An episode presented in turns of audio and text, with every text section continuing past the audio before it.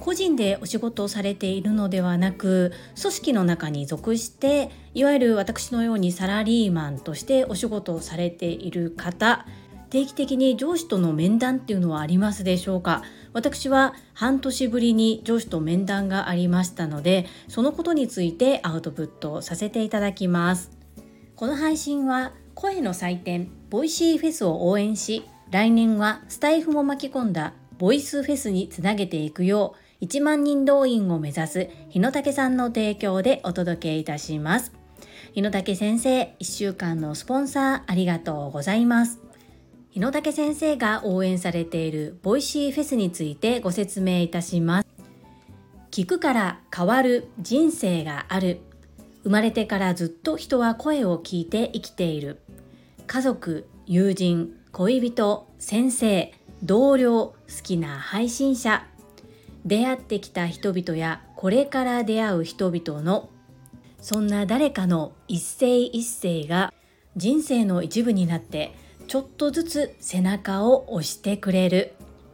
今年のボイシーフェスはパーソナリティたちが一世一代の相談をぶつける人生の分岐点になる。ここでしか聞けない生の本気の問いが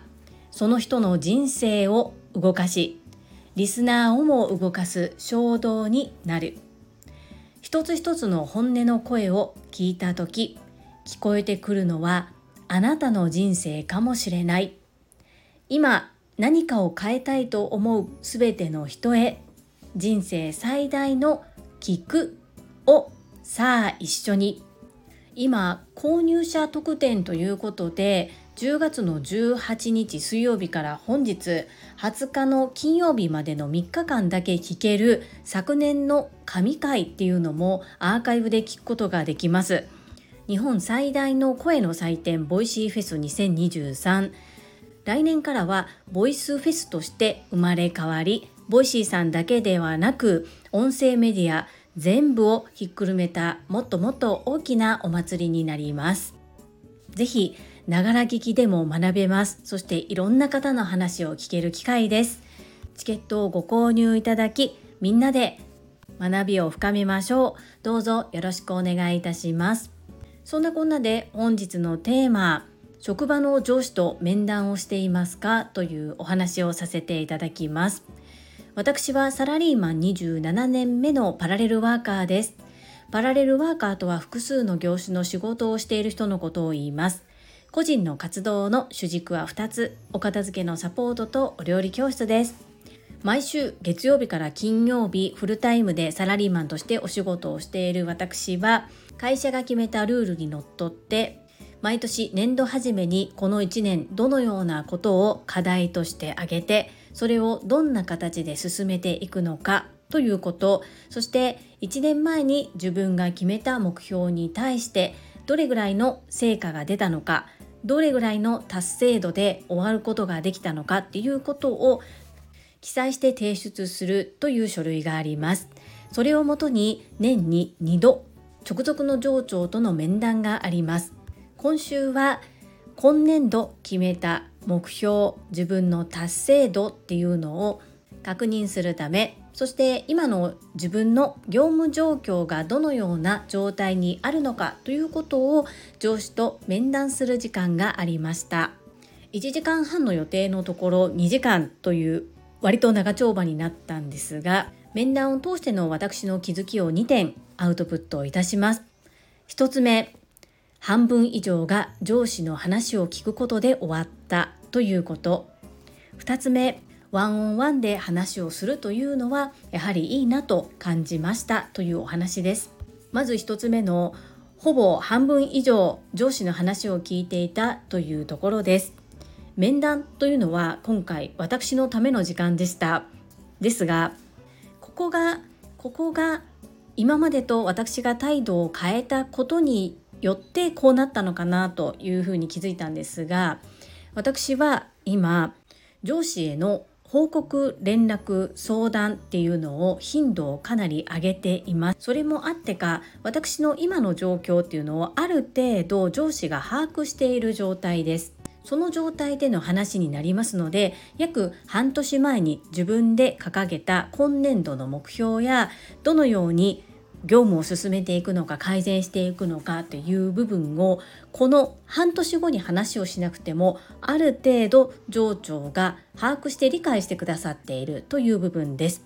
なので本当は提出した書類の内容に沿って話を進めていくのですがもうそれは理解していてある程度分かった状態ということで今上司が問題に思っていることうちの課として前に進むためにどうしたらいいのかそして人材育成のことなど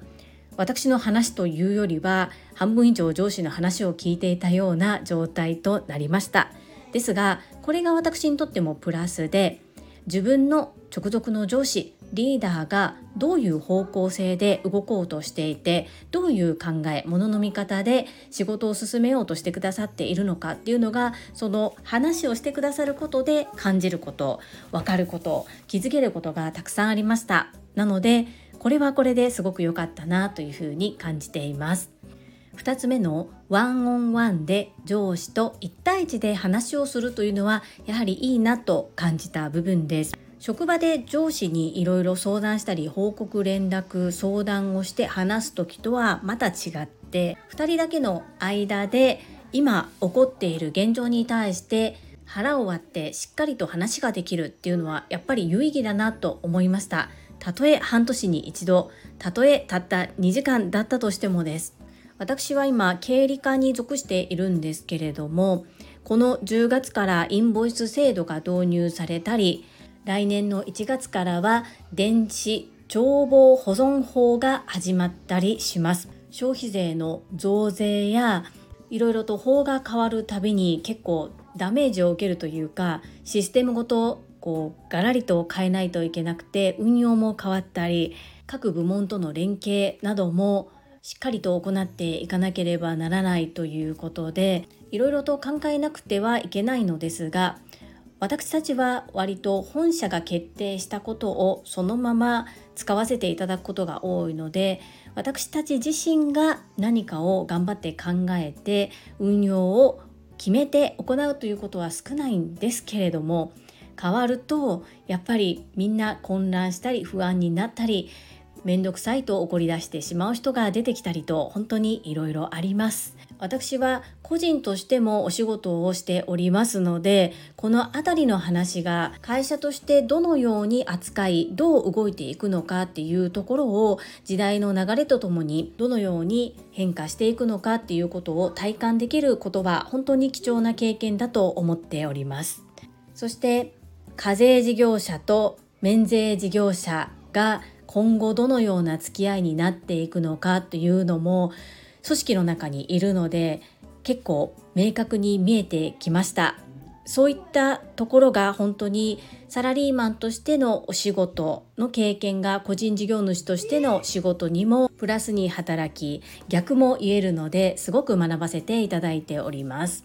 上司とワンオンワンで話をすることで上司がチームとして私たちの部門をどのように変えていきたいのかどうありたいのかっていうことがよく分かりそれに向かってどのように私が力になれるのかそこも考えながら残り半年。法改善によってバタバタすると思うんですがいろいろと経験を積ませていただこうと思います。皆様の職場でも上司との面談はありますか？私は井の中の蛙でここの会社しか知りませんのでまた外の世界がどのようになっているのかスタンド FM リスナーのあなたの場合も聞かせていただけると嬉しいです。本日は職場で上司と面談をしました。そこでの気づき学びをアウトプットさせていただきました。この配信が良かったなと思ってくださった方はいいねを継続して聞いてみたいなと思っていただけた方はチャンネル登録をよろしくお願いいたします。皆様からいただけるメッセージが私にとって宝物です。とっても励みになっておりますし、ものすごく嬉しいです。心より感謝申し上げます。ありがとうございます。コメントをいただけたり、各種 SNS で拡散いただけると私とっても喜びます。どうぞよろしくお願い申し上げます。ここからはいただいたメッセージをご紹介いたします。第786回雑談子供や親としっかり向き合う時間作ってますか？こちらにお寄せいただいたメッセージです。英語学習者と世界をつなぐキューピット英会話講師高橋明さんからです。樹里さんおはようございます。りんちゃんが思い出に残る幸せな誕生日を迎えられてほっこりしています。ケーキを作るところが神って思いました。私は絶対に市販です。きっと樹里さんが将来振り返った時にあの日休んでよかったと思うと思います。りんちゃんお誕生日おめでとう。ハッピーバースデー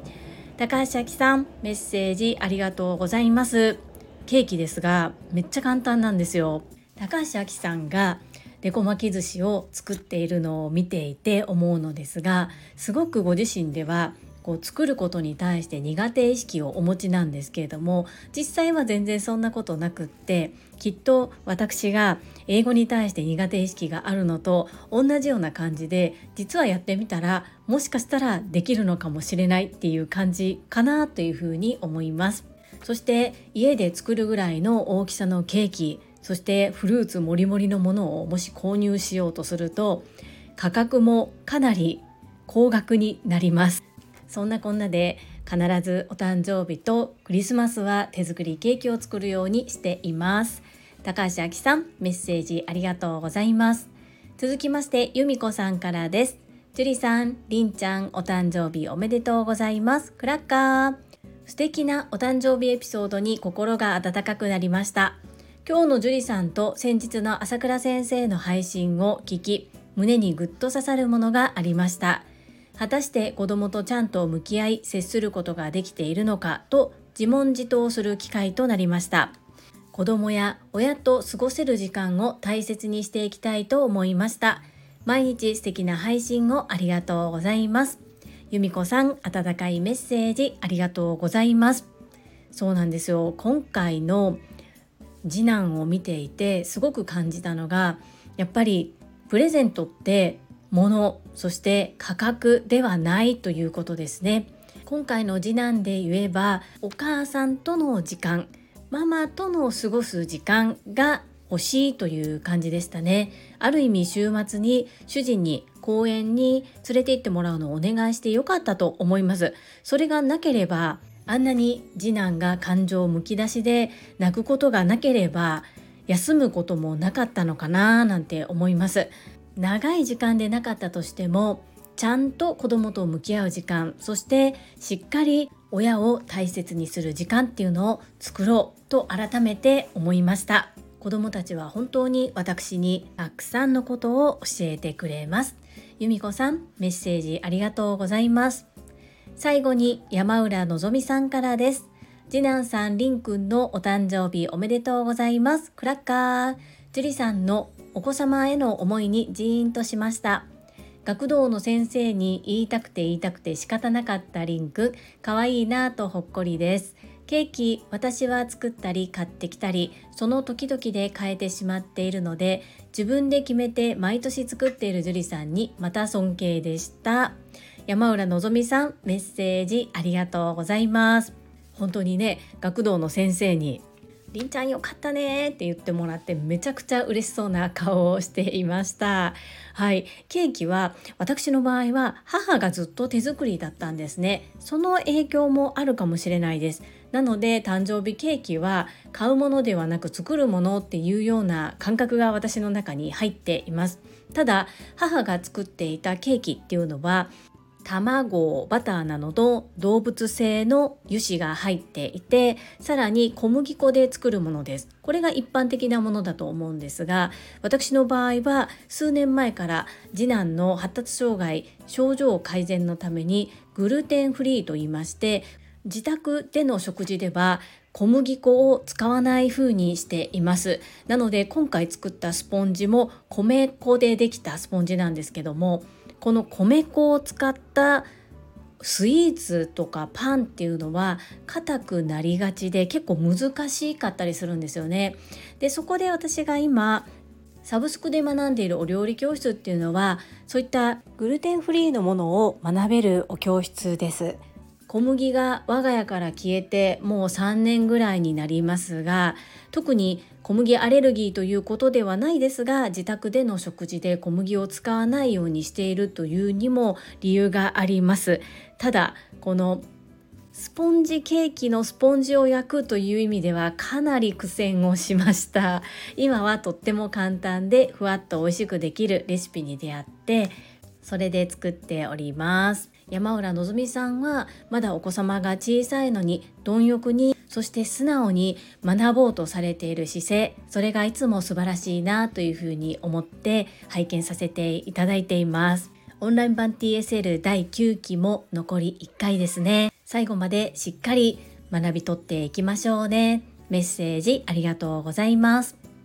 はい、いただいたメッセージは以上となります。皆様本日もたくさんのいいねやメッセージをいただきまして本当にありがとうございます。とっても励みになっておりますし、ものすごく嬉しいです。心より感謝申し上げます。ありがとうございます。